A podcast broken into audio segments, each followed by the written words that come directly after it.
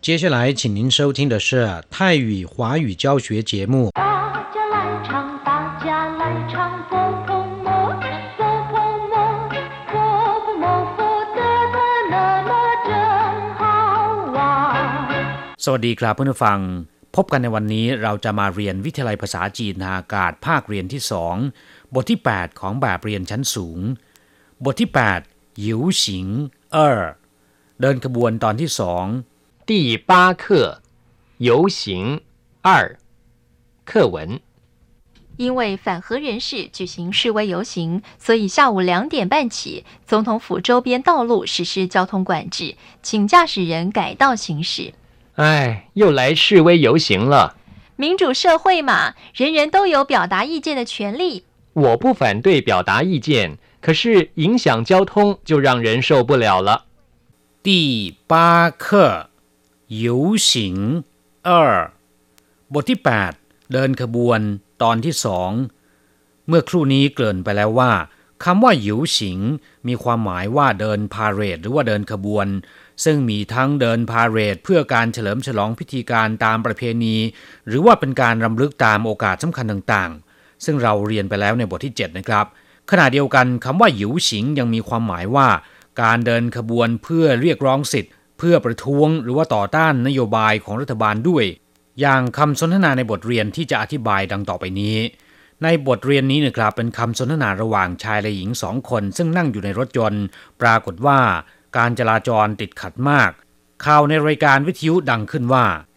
因为反核人士举行示威游行，所以下午两点半起，总统府周边道路实施交通管制， 请驾驶人改道行驶。เนื่องจากกลุ่มต่อต้านโรงไฟฟ้านิวเคลียร์ เดินขบวนสำแดงพลัง เพราะฉะนั้นเริ่มตั้งแต่บ่ายสองครึ่งเป็นต้นไป ถนนสายต่างๆ รอบๆทำเนียบประธานทิบดีจะมีการควบคุมจราจร ขอให้ผู้ขับรถเปลี่ยนเส้นทางเดินรถ因为反核人士举行示威游行เนื่องจากกลุ่มต่อต้านโรงไฟฟ้านิวเคลียร์ เดินขบวนสำแดงพลัง因为แปลว่า เนื่องจาก ฝันเหอเหรินชื่อแปลว่ากลุ่มต่อต้านพลังงานนิวเคลียร์ ในที่นี้หมายถึงกลุ่มต่อต้านการก่อสร้างโรงไฟฟ้านิวเคลียร์นะครับฝันย่อมาจากฝันตุ้ย แปลว่า คัดค้าน ต่อต้าน ส่วนคำว่าเหอย่อมาจากเหอจือที่แปลว่านิวเคลียร์เหรินชื่อก็คือบุคคล ซึ่งอาจจะมีหลายๆ คนฝันเหอเหรินชื่อกลุ่มบุคคลที่ต่อต้านนิวเคลียร์จีสิงแปลว่าดำเนินการหรือว่าจัด อย่างเช่นว่าจีสิงเฉียนจีจัดการเลือกตั้ง 示威แปลว่าสำแดงพลัง游行ก็คือการเดินขบวน因为反核人士举行示威游行เนื่องจากกลุ่มต่อต้านโรงไฟฟ้านิวเคลียร์ เดินขบวนสำแดงพลัง所以下午两点半起ดังนั้น เริ่มตั้งแต่บ่ายสองครึ่งเป็นต้นไป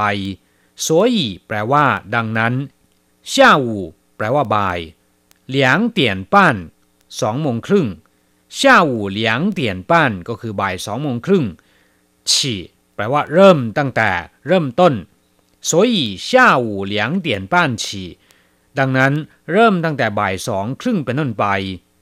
总统府周边道路实施交通管制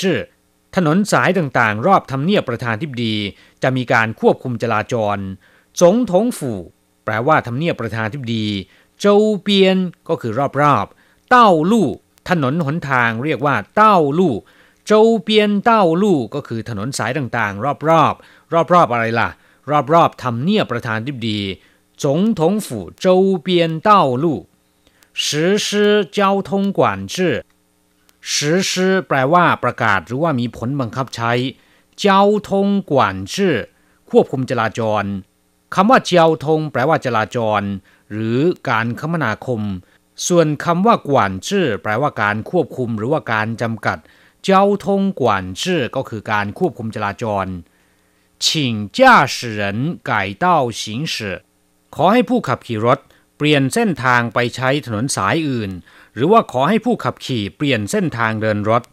ชิงแปลว่า ขอให้หรือกรุณาจ้า驶人ก็คือผู้ขับขี่ ไก่เต้า行驶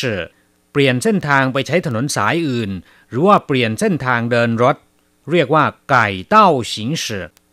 เมื่อได้ยินข่าวบอกว่ามีการเดินขบวนประท้วง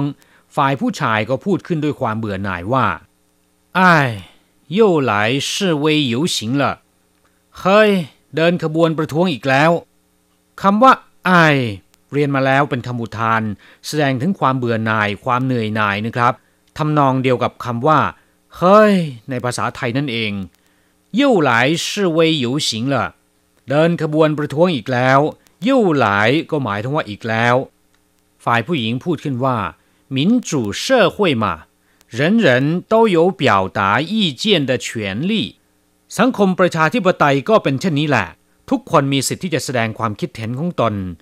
民主社会嘛สังคมประชาธิปไตยนี่ มินจูแปลว่าประชาธิปไตยเชอหุยคือสังคม ส่วนคำว่าหมามีความหมายว่าก็เป็นอย่างนี้แหละมินจูเชอหุยหมาสังคมประชาธิปไตยนี่人人都有表达意见的权利ทุกคนมีสิทธิ์ที่จะแสดงความคิดเห็นของตน人人ก็คือทุกคน都有表达意见的权利都有แปลว่าล้วน表达ก็คือแสดง ยี่เจียนคือความคิดเห็น权利หมายถึงสิทธิ人人都有表达意见的权利ทุกคนมีสิทธิ์ที่จะแสดงความคิดเห็นของตน ฝ่ายผู้ชายตอบว่า我不反对表达意见可是影响交通就让人受不了了ผมไม่ได้คัดค้านการแสดงความคิดเห็น แต่ถ้ามีผลต่อการจราจร ก็ทำให้คนอดทนไม่ไหว 我不反对表达意见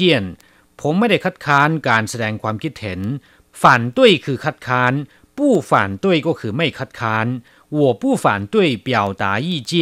ผมไม่ได้คัดค้านการแสดงความคิดเห็น可是แต่ถ้าว่า